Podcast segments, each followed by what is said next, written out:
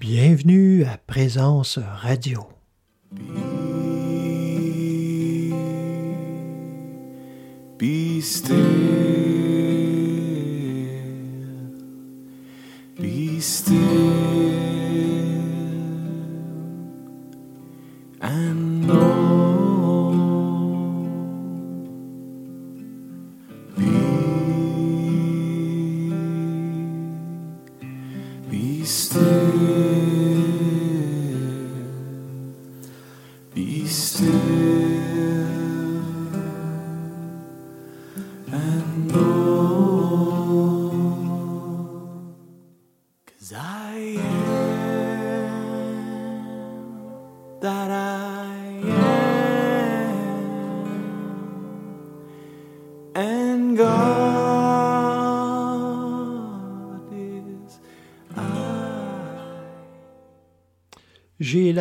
Un peu là, mais c'est vraiment la plus belle préparation que je peux avoir et c'est celle que, que je fais à chaque fois avant de commencer l'émission.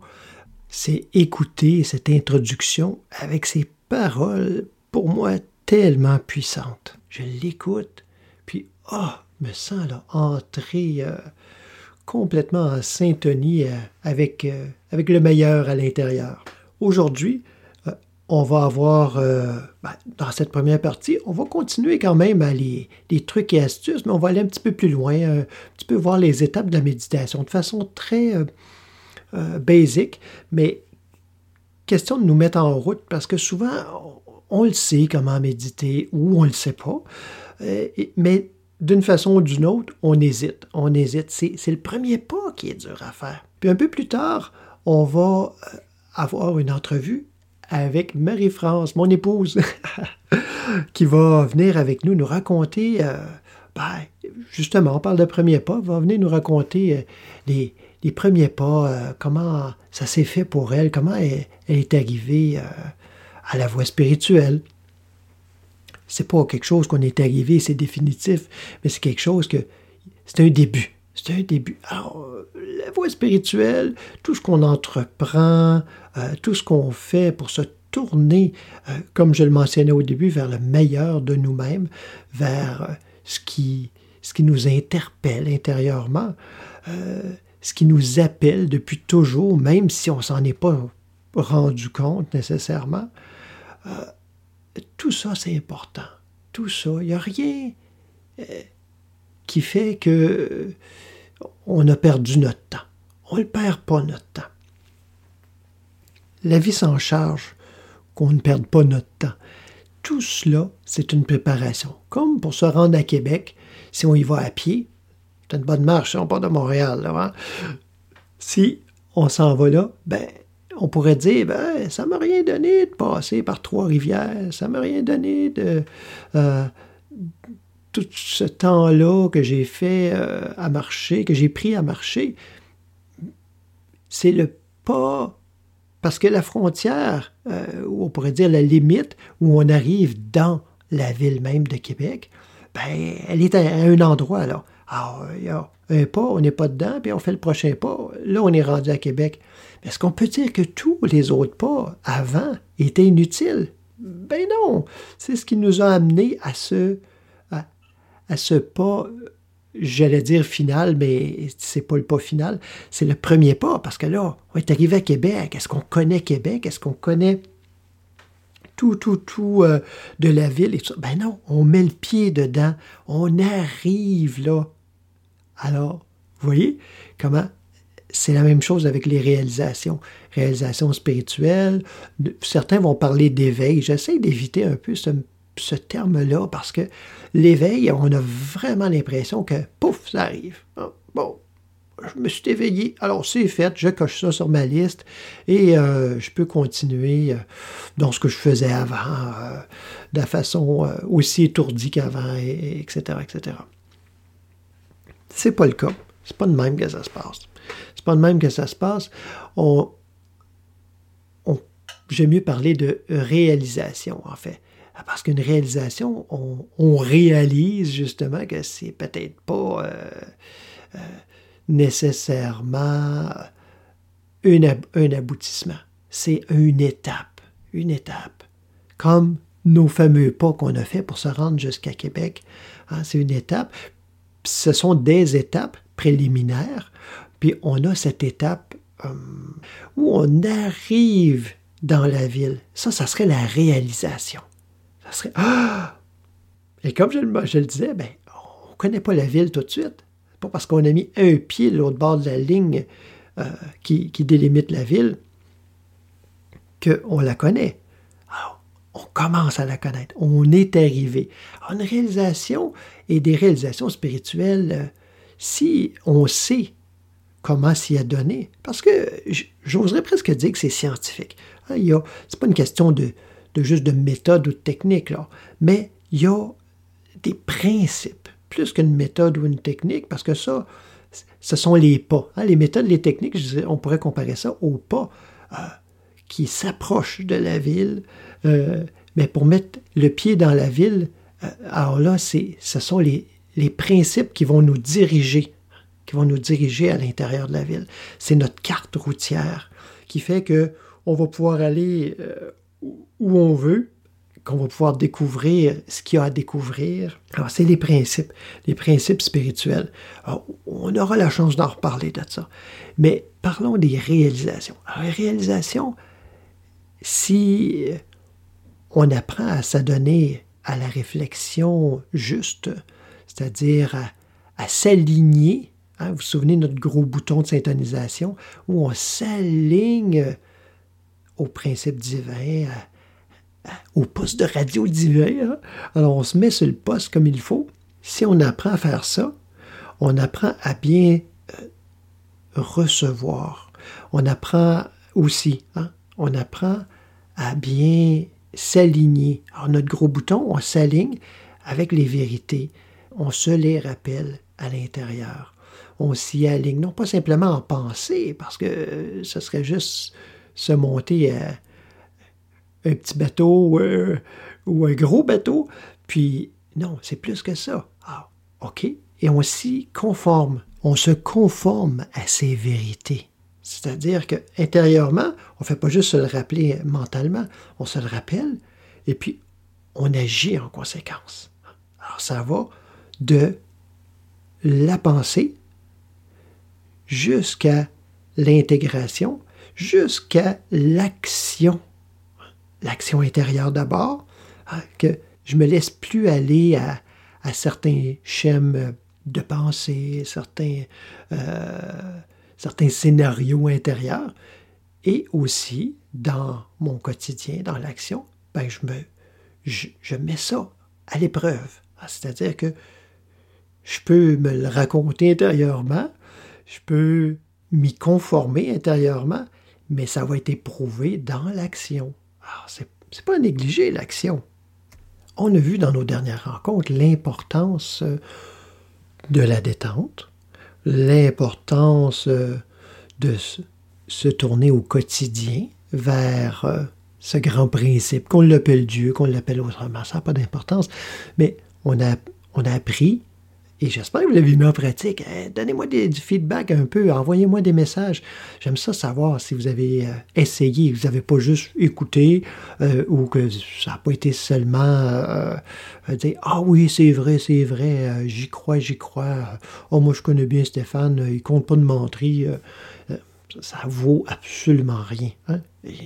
J'aime mieux que vous me preniez pour un menteur, puis que vous l'essayiez pour vous-même, pour en voir les fruits que, de juste croire sans mettre en pratique. Alors, on a mis euh, possiblement en pratique au quotidien. Hein, on sait pas, on n'a pas mis des temps euh, intensifs, euh, des temps spéciaux qu'on appelle les temps de méditation, des temps privilégiés.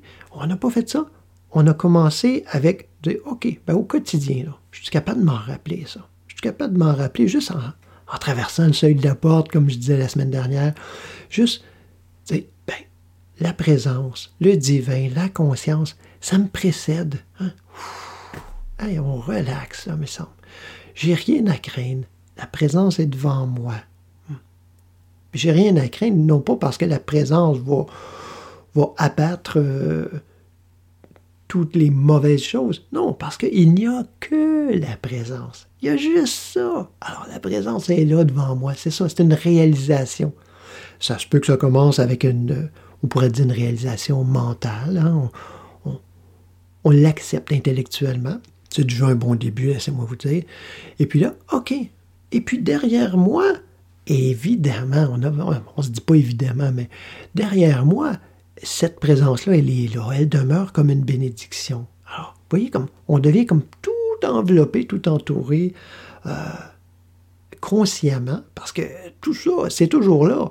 Mais ça, on n'en est pas conscient. C'est comme quelqu'un qui, euh, a des millions euh, dans un compte en banque en quelque part, mais il l'ignore.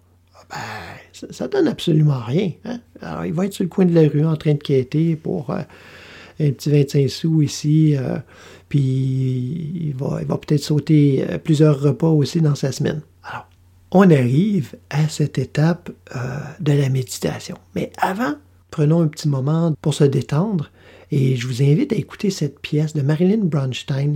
On a entendu déjà une pièce euh, d'elle, Marilyn Bronstein and the Beloveds, qui, chante des chants en hébreu.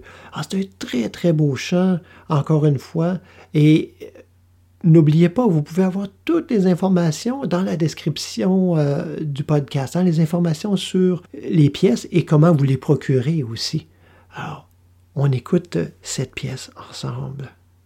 Et pourquoi pas en prenant un bon thé en même temps.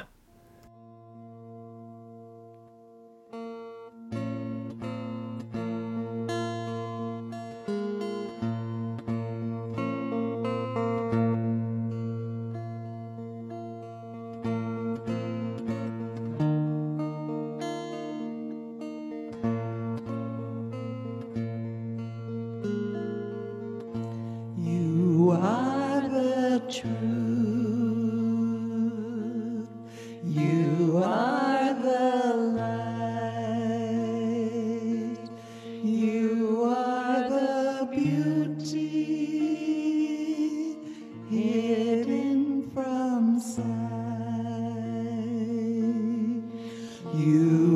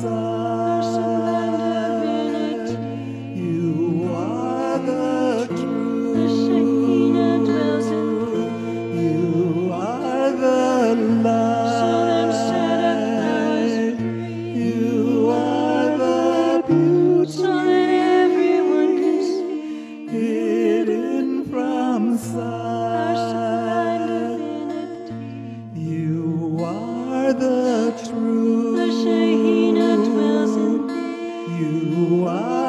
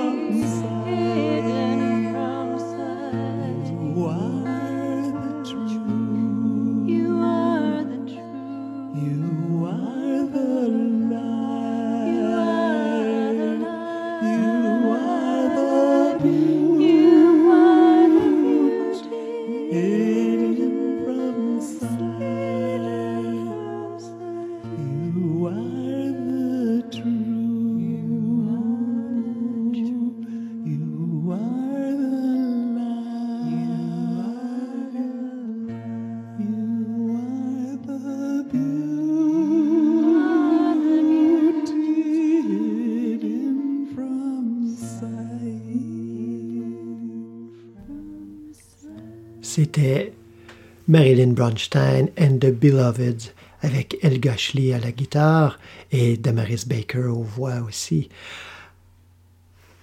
On arrive, comme je vous le disais, à cette étape de la méditation.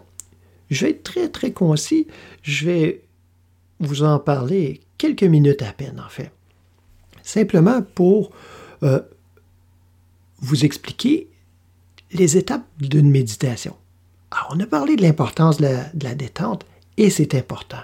Alors, quand on arrive pour s'asseoir pour méditer, on prend le temps de se détendre. Détendre physiquement, détendre euh, mentalement, émotionnellement. On, relâche. On prend le temps. On prend le temps que ça prend. Si ça prend 2, 3 minutes, 5 minutes, 10 minutes, vaut mieux prendre ce temps-là parce que sinon, on perd un peu notre temps là, euh, à essayer de méditer. On, se met à forcer, puis c'est complètement contraire à l'idée de la méditation. Ça ne veut pas dire que la méditation, euh, c'est un petit roupillon non plus. Ah non. Hein, la méditation, c'est une détente profonde.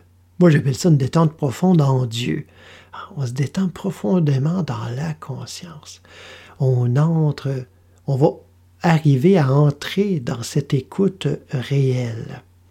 Mais d'abord, on prend le temps de se détendre.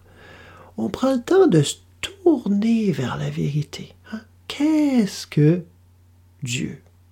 Qu'est-ce que je sais de Dieu? Qu'est-ce que je sais de la conscience? Qu'est-ce que je sais de, euh, la vérité du Père, de la Mère, peu importe là, comment vous l'appelez euh, pour vous, là, cette, comment vous appelez le divin? Qu'est-ce que j'en sais? Mais qu'est-ce que j'en sais de façon juste? Ensuite, euh, ça a peut-être l'air prétentieux, là, mais si vous vous enlignez à penser que Dieu va vous punir, puis Dieu, parce que vous n'avez pas été fin, que Dieu, que la conscience va vous euh, récompensé parce que vous avez été fin, c'est un petit peu à côté, là. Hein. C'est pas ce que j'appelle de se tourner de façon juste. Hein. La punition et la récompense, là, on n'a pas besoin d'un divin pour ça. On s'en occupe très amplement, très largement et de façon extrêmement efficace. Hein. En Orient, on appelle ça le karma. On s'arrange avec ça, on n'a pas besoin de Dieu pour ça. Bon, je récapitule de ma petite montée de lait, là. On se détend et on se tourne de façon juste. Alors, j'amène à la conscience euh, tout ce que je sais. Hein, il y a des choses qui sont universelles.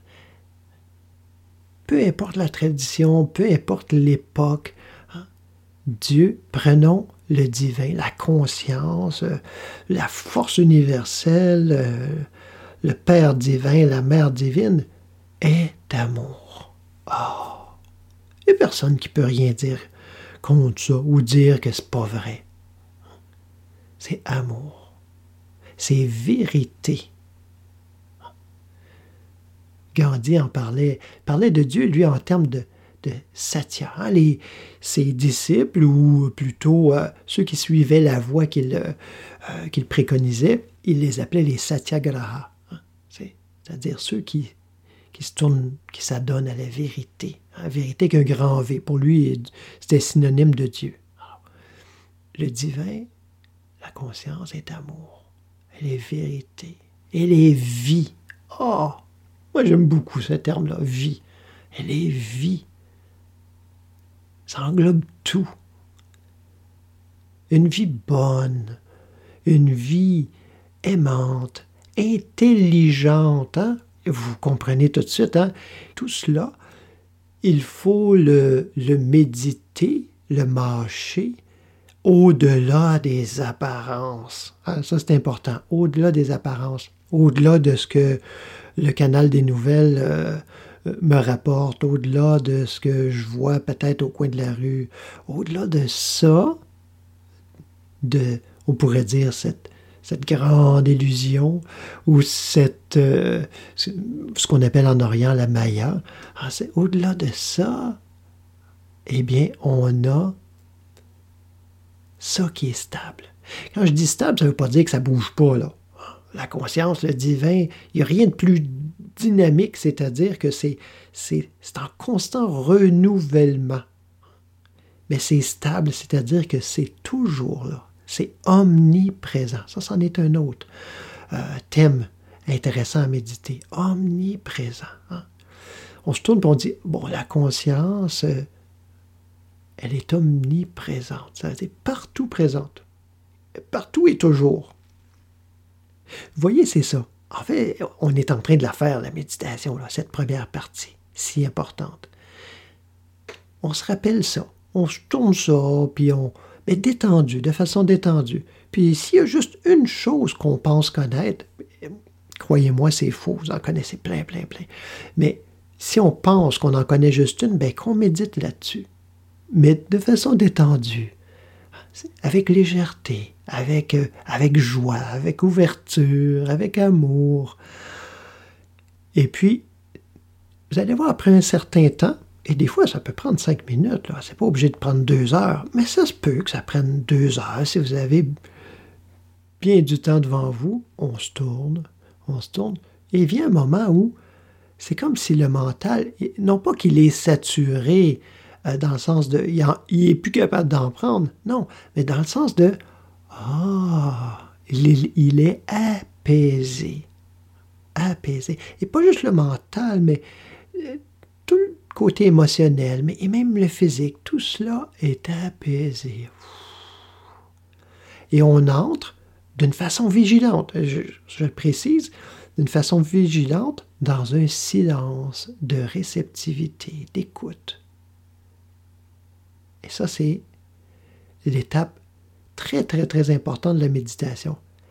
Mais on ne peut pas juste faire cette étape-là. En tout cas, moi, je me suis raconté une histoire pendant bien des années à essayer de me tourner, euh, et pas juste essayer, je, je pense que je réussissais aussi, euh, vers ce silence, mais ça devient un silence un peu sec hein, à la longue.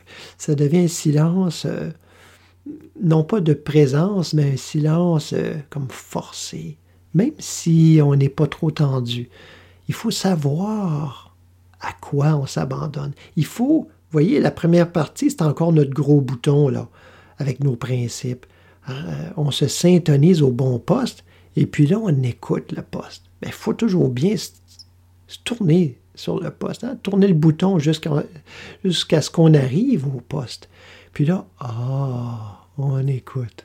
Ah, comme c'est bon. Et je vous dirais qu'il y a même une autre étape, parce que ça, euh, à la limite, c'est pas si difficile, parce que là, parce qu'on a tous envie d'être remplis du divin, remplis de, euh, cette conscience, de cet amour qui est là, présent. Mais on, a envie que de le savoir, de le savoir consciemment, pas juste de l'entendre, parce que euh, ça peut être même plutôt agaçant d'entendre ça. Mais je veux, je veux le savoir, moi. Et après ça, c'est l'étape de la transparence. Je mets ça en étape, mais en fait, c'est tout ensemble. C'est la transparence. Alors, on n'est pas juste là à recevoir, hein, même si au début, c'est peut-être ça qu'on a fait, parce qu'on on sentait qu'on en avait besoin, puis on a besoin d'être encore plus apaisé, plus euh, euh, réconforté intérieurement. Mais ensuite, ah, et voilà, la transparence, tout à coup, on se rend compte que ça ça m'arrive pas de l'extérieur, ça. Ça m'arrive de l'intérieur. Et je peux plus juste garder ça, là. Parce qu'il y a comme une tension qui s'en vient qui vient avec. Il faut ouvrir. Alors on ouvre, on ouvre les vannes du ciel et on laisse ça circuler. On ouvre le cœur, dans le fond. Ouvrir le cœur, c'est pas pour recevoir. Le cœur, il est déjà plein. On ouvre le cœur pour qu'il se s'écoule, se répande. Et ça se fait. Je vous laisse là-dessus. Racontez-moi vos histoires. Envoyez-moi des petits mots. Qu'est-ce que vous en pensez de ça? Est-ce que vous le mettez en pratique? C'est peut-être quelque chose que vous pratiquez depuis toujours déjà.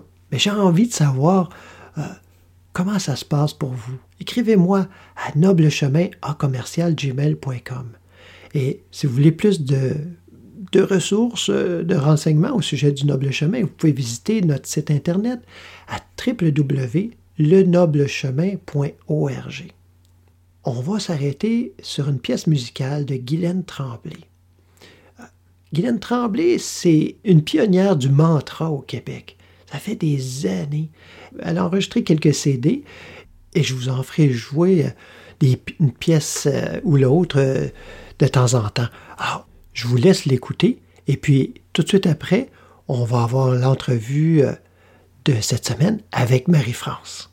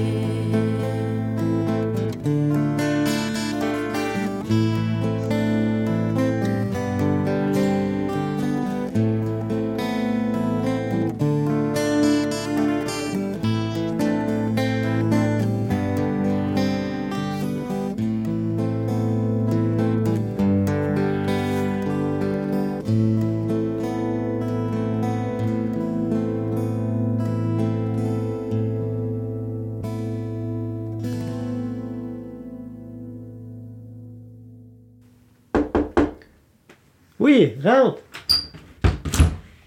Ah, la porte n'est pas facile, hein? pas facile, mais pas loin, pas loin de chez nous. Oui, c'est ça. Ben, viens-t'en. Alors, Marie-France euh, vient d'arriver. Euh, on a. euh, ben, on s'est aménagé. Ben, bonjour, salut. on s'est aménagé un petit, euh, petit studio, là, dans notre pièce, Ouais. en, en- en dessous. Alors, ben, c'est ça. Puis comme on est en confinement, ben on s'amuse à, se faire des entrevues comme ça, mutuelles, des entrevues maison. Ah, bon, Hmm. ben, bienvenue. Ben, c'est le fun. Écoute, ça a l'air peut-être un peu, euh, un peu drôle euh, comme ça que, que je t'interviewe. hein.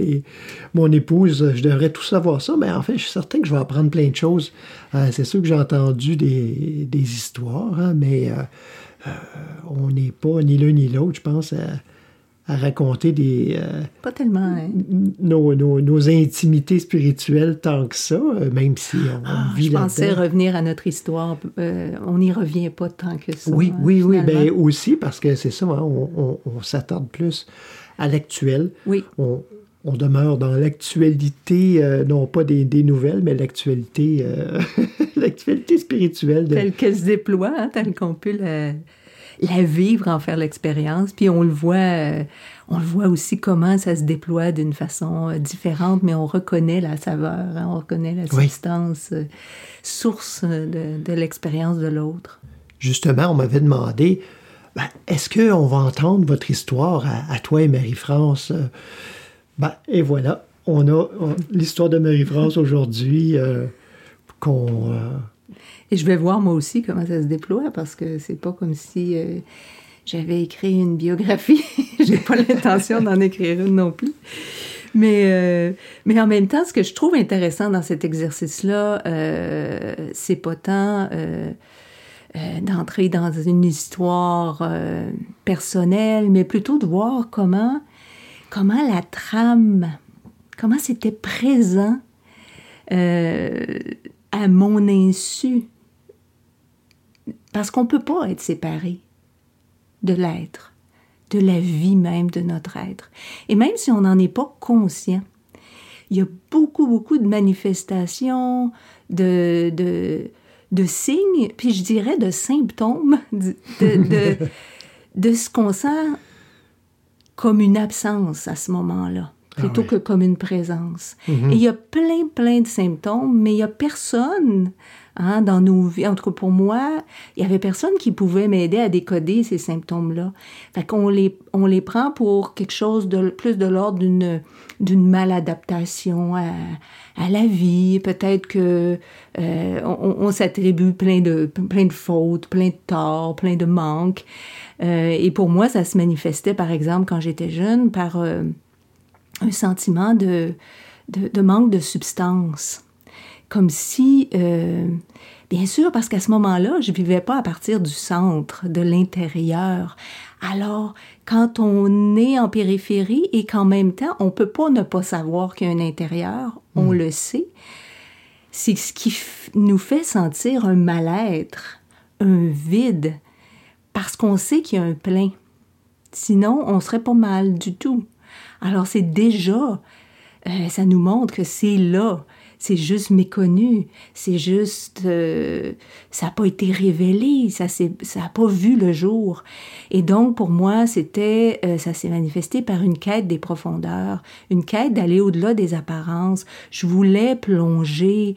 Euh, à ce moment-là, c'était beaucoup. euh, D'abord, euh, j'étais fascinée bon, par le corps humain, peut-être parce que, euh, comme mon frère qui était là la, la semaine dernière, en tout cas pour l'épisode euh, de la semaine dernière, racontait, bon, notre père avait été très, très malade, et puis, euh, bien sûr, il y avait l'impuissance aussi de ne pas avoir pu faire quoi que ce soit pour, euh, pour éviter ça, ou sinon pour l'aider dans Ouais. sa propre impuissance à lui. mhm. Donc, il y avait une fascination pour le corps humain. Euh, encore une fois, comment ça se passe au-dedans? Au-dedans.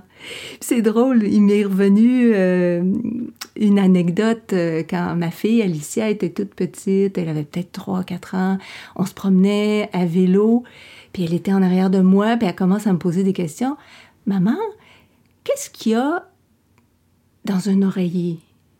Ben, je dis, il y a des plumes. Oui, mais si, mais les plumes, qu'est-ce qu'il y a dedans? si on ouvre les plumes, qu'est-ce qu'il y a dedans? Qu'est-ce qu'il y a dans la peinture? Qu'est-ce qu'il y a dans les pneus? Elle m'a posé toutes sortes de questions. Et puis là, ça me, ça m'a ramené à cette curiosité, cette même curiosité en moi, d'aller jusqu'à la substance des choses, la source des choses. Et bon, le corps humain, puis quand j'ai commencé mes études, euh, je, je pensais m'en aller en médecine, mais euh, ça n'a pas été très très long que je me suis rendu compte que c'était pas tant le corps qui m'intéressait. Ben oui, mais je trouvais ça limité un peu. Donc quand j'ai commencé à avoir des cours de, de philosophie, de psychologie, oh là, je découvrais Un autre monde. un autre monde qui m'intéressait encore plus. Et donc, ça a été pendant de nombreuses années cette, euh, cette odyssée, cette entrée dans le monde de la psyché humaine. Euh, je voulais comprendre, oui, mais surtout, ce qui m'allumait, ce qui m'intéressait, c'était de mettre à jour.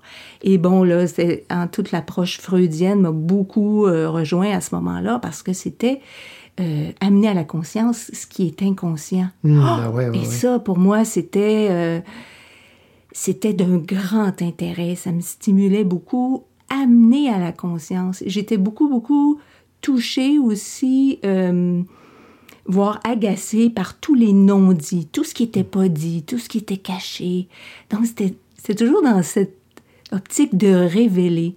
Mais je savais un, pas. un grand principe spirituel d'amener à la conscience ce qui est inconscient. Si Oui.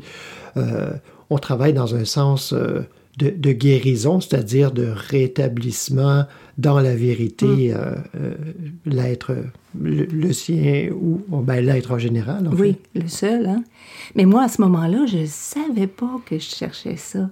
Et, et c'est, dans le fond, pour moi, ce qui, ressort, la trame, quand j'observe cette trame-là, euh, du déploiement de, mon expérience, de mon existence, euh, c'est de voir à quel point on est tous, et ça me semble une évidence aujourd'hui, on recherche tous Dieu. On est tous appelés.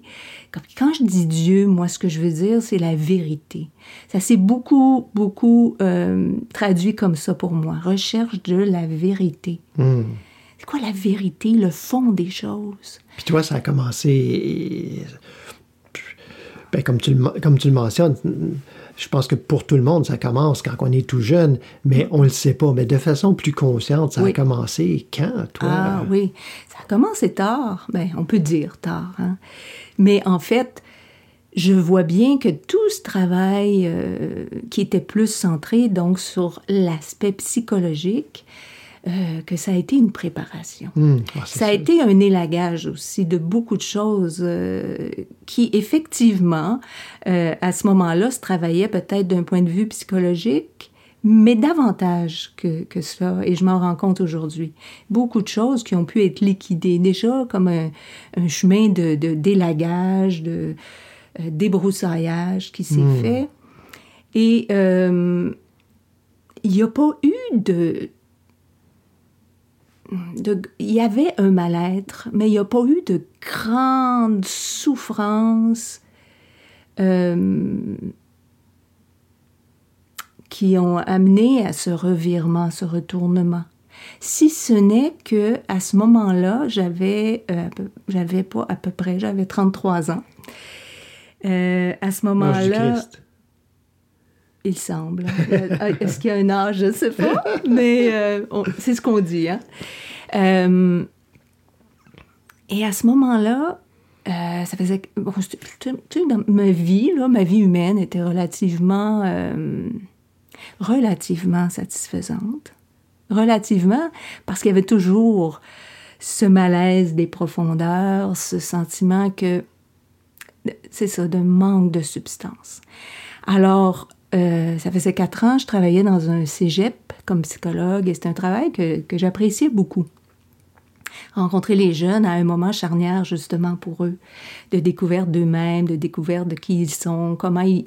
C'était un moment pour eux où ils pouvaient commencer à se dégager peut-être du milieu familial et, commencer à, à dévoiler qui, qui ils sont en dehors de, Mhm. de leur euh, influence. Voler de leurs propres Oui. ailes, euh, Oui. c'est l'entrée dans, dans la phase adulte, là. Oui, et mo- et moi, je me rends compte que j'avais pas encore commencé à voler de mes propres ailes dans le sens euh, réel, profond.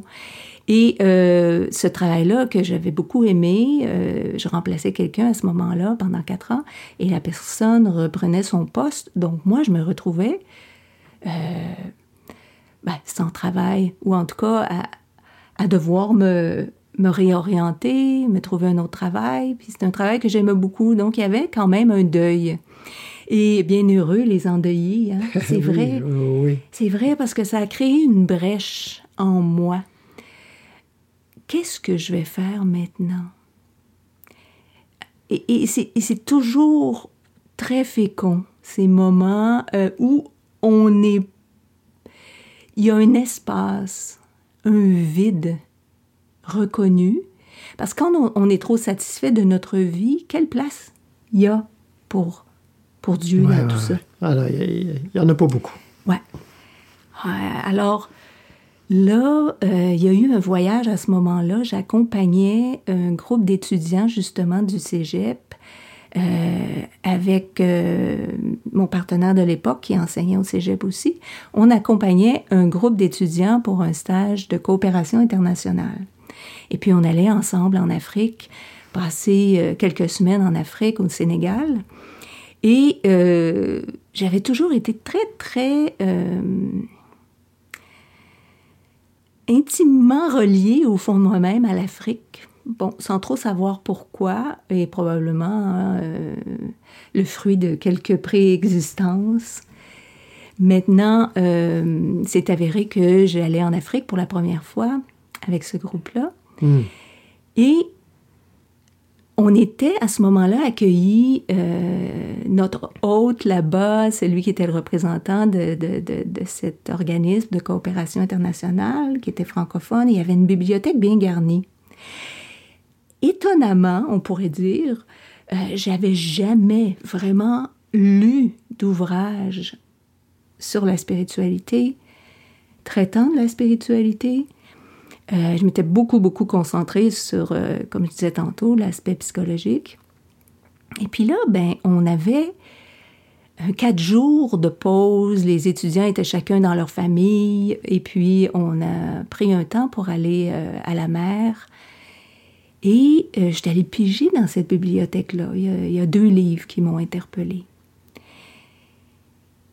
Mais dès que j'ai commencé la lecture d'un premier livre, et là, ben, je nommerai même pas les livres parce que, en bout de ligne, c'est pas ces livres-là. C'est, c'est tout à coup une rencontre avec ce qui émerge de la conscience spirituelle, ce qui vient de la conscience spirituelle. Et c'est à ça que tout à coup, je me, je me retrouvais branchée. C'est drôle pareil, parce que plusieurs années plus tard, nous, on se rencontre, puis euh, ce même livre-là, que je nommerai pas non plus, on va avoir des demandes, je pense, mais euh, m'a- m'avait moi aussi, à l'époque, euh, pour, pour les mêmes raisons que toi, mais ça m'avait vraiment percuté, là. Euh, non pas qu'il est si percutant, mais c'est c'est, euh, les bons mots au bon moment, tout simplement. hein. Oui. Puis une façon, quand t'as pas, t'es pas encore de plein pied dans la voie spirituelle, en tout cas pour moi, ça a été euh, c'est comme un tremblement de terre avec un mouvement des plaques tectoniques, là, parce que là, ça ouvre. Là, il y a, il y a eu... En fait, euh, c'est drôle, il y a une amie dernièrement qui, qui, euh, qui utilisait ces mots-là, les écluses du ciel qui s'ouvrent. Hein? Puis c'est vraiment comme ça que je l'ai senti. Ça a été une, comme un jaillissement, une pluie de grâce qui tout à coup jaillissait des profondeurs. Et c'était ce qui était drôle dans tout ça, c'est que j'étais à ce moment-là avec un partenaire qui, lui, avait pas été interpellé du tout de ce côté-là. Et, et moi, il y a vraiment un revirement, une expérience, euh, on pourrait dire, initiatique qui est en train de se vivre dont je mesurais pas l'ampleur à ce moment-là. Je ne pouvais pas mesurer à quel point ça allait transformer ma vie. Pas facile pour le partenaire dans ce temps-là. Oui, mais en fait, je lui en parlais pas. Tout se vivait à l'intérieur, mais tout un monde était tout à coup chamboulé. Et l'autre qui est là à côté ne peut pas se douter. Ça montre à quel point c'est vraiment de l'intérieur que ça se vit. Et ça a continué de se vivre de l'intérieur pendant 6-7 ans. Hmm. Parce qu'il y avait personne autour de moi qui semblait s'être aventuré sur cette terre ou même être intéressé à s'y aventurer? Mais des fois, c'est étonnant, hein, ben, parce que euh, tu dis ça, je- j'en profite pour, pour le mentionner, parce que beaucoup de gens euh, s'initient à, à la voie spirituelle ou commencent, ou même ça fait déjà plusieurs années, puis ils ont vraiment l'impression qu'ils sont seuls au monde. Totalement. Des fois, il faut s'ouvrir un petit peu, il faut en parler un petit peu euh, sans, sans- sans tout révéler, mais juste euh, tendre une perche, hein, puis on se rend compte tout à coup euh, que, wow, il y a plein de monde, hein, en fait, à différents niveaux, mais quand même. Oui, c'est vrai. Mais je pense qu'à ce moment-là, les expériences qu'on rencontre à l'extérieur sont toujours le reflet de ce qui se joue à l'intérieur. Et quand tu es encore vraiment euh, écartelé entre deux mondes, mais je dirais à ce moment-là, ce monde, cette perception du monde dépouillé euh, de Dieu, de, de- de la présence, de l'être, ce monde qui ne se vit pas à partir de l'être, j'étais encore de plein pied dedans. Et c'est ce qui m'était reflété parce qu'à chaque fois que je tentais d'en parler, euh, je me faisais, euh, je me faisais euh, rabrouer, si on veut, avec beaucoup de, de- de scepticisme. Mais c'était mon scepticisme, c'est-à-dire non pas le mien, c'est ce que j'ai découvert, mais je m'étais identifiée à cette pensée rationalisante hein, qui, qui ne juge les, les choses qu'à partir euh, de l'extérieur, de la périphérie, et euh, qui n'est pas en mesure de voir. Parce que le discernement spirituel, quand il n'est pas quand il ne s'est pas éveillé, toutes ces choses-là, elles ne nous disent rien. Et elles ont l'air de rien. Et elles ont l'air des balivernes. Alors, c'est sûr qu'à chaque fois que j'essayais d'en parler, parce que c'est très, très tentant, c'est comme si tu as découvert un, un pays, un nouvel horizon incroyable, puis tu as le goût de prendre les autres par la main et dire Viens voir comme c'est beau. Hmm. Et c'est vrai que c'est dur. Ça, ça a été une souffrance très, très grande pour moi, de pas pouvoir le partager comme j'aurais souhaité le partager. Et sur ce continent africain, il est arrivé quand même une Ah, expérience oui. importante, hein, euh, si je me souviens bien. Plus qu'une, en fait, et c'est drôle, hein, parce que ça s'est vécu là pour moi, le, le- début, le début du voyage. Et effectivement, euh, un, un- voyage, ça a été un, voyage très, très, très chargé. Quand je suis, après, après cette révélation à l'intérieur, et là, bon, euh, qui a, c'est comme ça a continué à déferler, je me rappelais qui j'étais, qui nous sommes. Et, et ça, ça, ça déferlait, ça déferlait. Et je me disais, comment j'ai pu oublier, comment j'ai pu oublier? Et je trouvais ça assez ironique que, justement, euh, je parlais de mon père tantôt qui a été très, très malade, mais lui, il a perdu la mémoire à l'âge de 33 ans, 34 ans. Alors que moi, je l'ai retrouvé. Eh bien, euh, durant ce voyage-là, on est allé sur l'île de Gorée, qui était l'île où étaient détenus euh, ceux qui allaient devenir les esclaves dans le Nouveau Monde. Et j'ai été renversée, touchée profondément. J'ai pleuré, pleuré, comme une Madeleine. et, j'étais doublement touchée parce que je vois encore cette scène-là, euh, cette image extrêmement percutante pour moi. Alors, je suis dans ce qui était le cachot hein, où étaient détenus euh, ce qui allait être les esclaves, qui allaient traverser euh, l'océan pour être des esclaves de l'autre côté. Puis, percé dans le roc, il y avait une porte. Hein, dans ces murs de pierre-là, il y avait une porte. Quand on regardait dans cette porte-là, on voyait donc l'horizon devant, la mer, l'océan.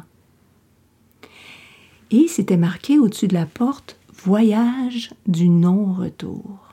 Hmm.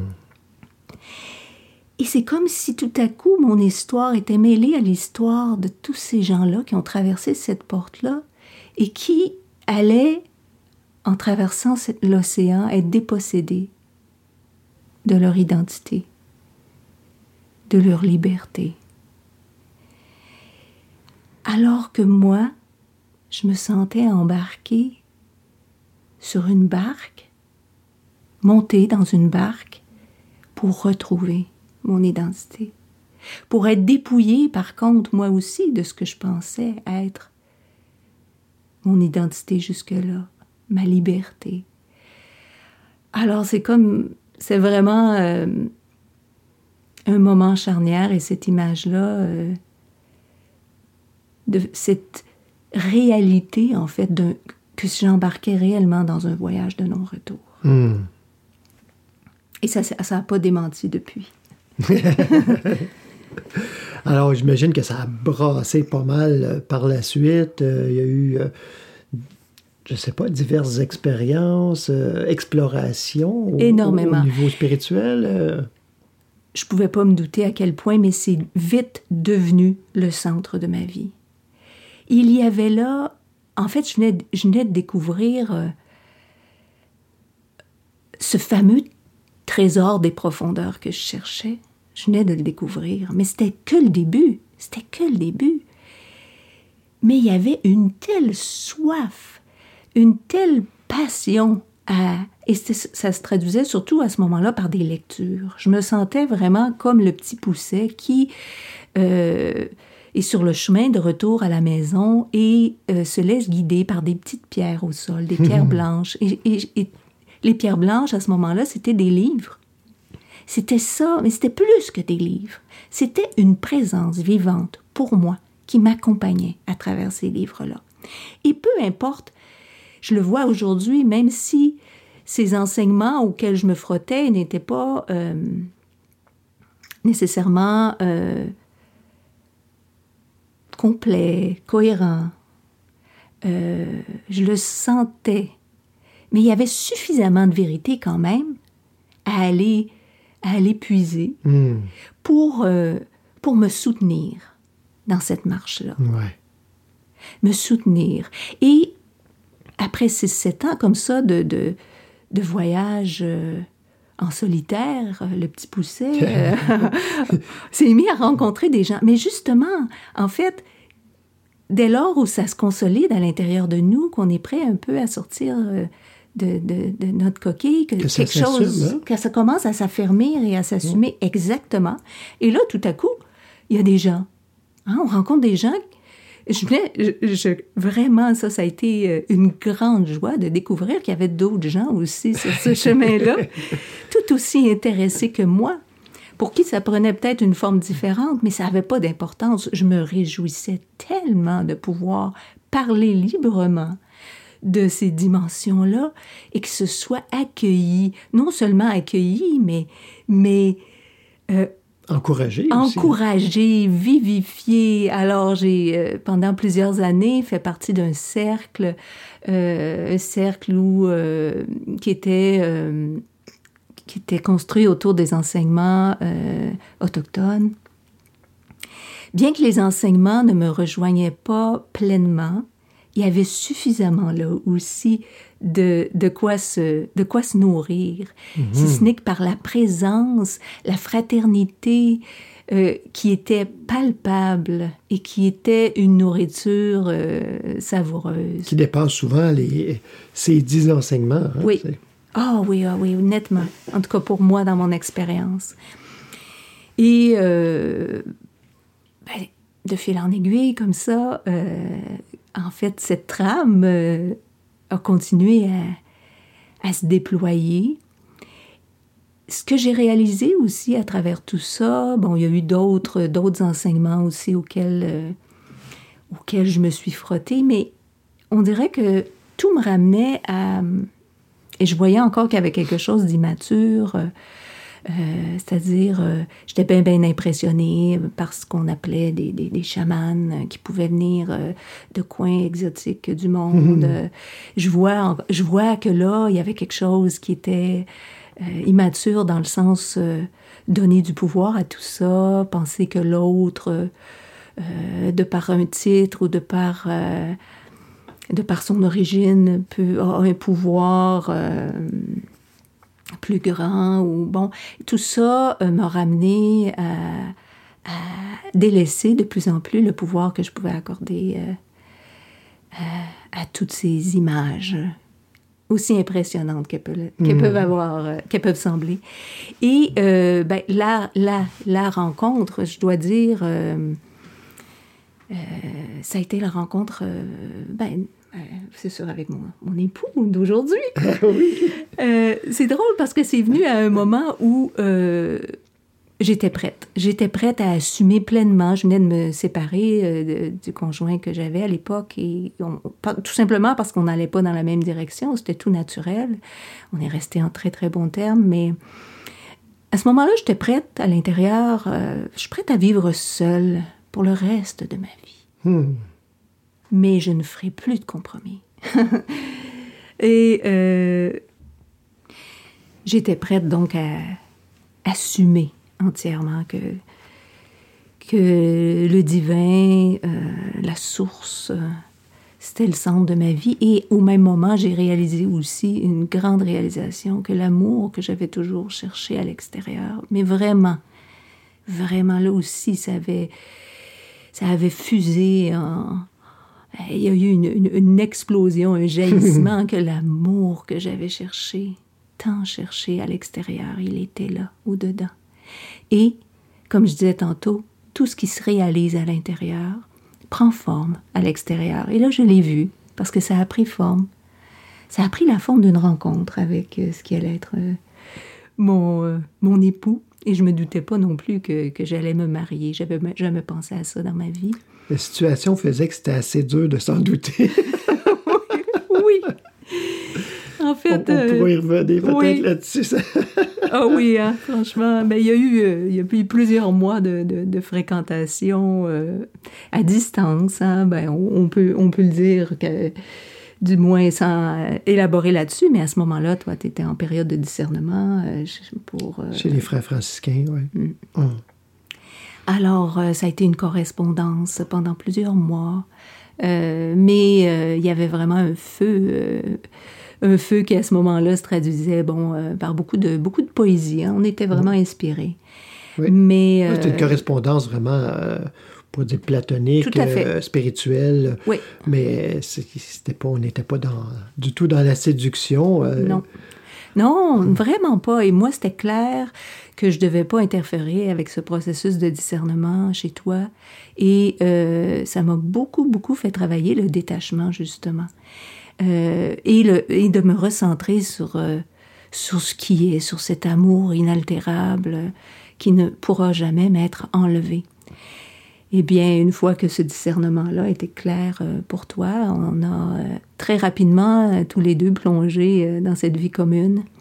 Et euh, mais il était clair et il est devenu euh, très très clair que notre notre relation, elle était fondée sur le divin, que tous les deux on regardait dans cette direction-là. Donc on n'était pas là à s'appuyer l'un sur l'autre, bien qu'au début euh, ça pouvait prendre ces allures-là. euh, Mm. euh, c'était clair, c'était clair. Donc, le chemin à partir de là s'est vraiment intensifié et ça culminé euh, par la découverte d'un enseignement qui, pour moi, j'ai- toujours eu cette sensibilité extrême à tout ce que je pouvais ressentir comme étant incohérent ou incomplet dans un enseignement. Quand je veux dire incohérent, c'est que pour moi, tant qu'il y avait cette idée qu'il y a euh, quelque chose contre quoi il faut se protéger, euh, des forces négatives, des mauvaises énergies. Et puis bon, j'avais vu ça dans tous les autres enseignements auxquels je m'étais frottée, qu'il y avait encore cette dimension-là. Il faut se C'est protéger. très commun, voire même universel. hein. Oui, oui. Et en moi, ça disait non, ça peut pas être ça. C'est pas ça la vraie libération. Comment, en étant toujours enchaîné à cette idée qu'il y a quelque chose contre quoi il faut se protéger, puis que là, il faut faire la bonne affaire pour se protéger, parce que sinon, la peur demeure et ça pouvait pas être ça pour moi, la réelle, la réelle voie, la réelle vérité. Et quand j'ai rencontré euh, les enseignements de la voie infinie, ah, enfin. Et là, j'ai su que commençait réellement le chemin spirituel pour moi. Tout ce qui était avant n'est pas à renier, n'est pas à dénigrer, mais à voir comme une préparation ça aurait pas pu venir avant. Des fois, je me dis, mais comment ça se fait? J'ai pas rencontré cet enseignement-là avant. Eh bien, parce que le fruit était pas mûr. Tout simplement. hein? Tout Ouais. simplement. Bien, écoute, euh, Marie-France, c'était vraiment agréable. Puis je suis certain que nos auditeurs euh, vont se, régaler de, ce récit euh, de façon à être inspirés à leur tour, peut-être, et peut-être aussi à être encouragés à en parler autour d'eux pour voir qu'ils sont pas seuls finalement. On n'est on est jamais seul, on peut pas être seul. Alors, ben, écoute, je te remercie beaucoup. On- on- c'est certain qu'il va falloir poursuivre.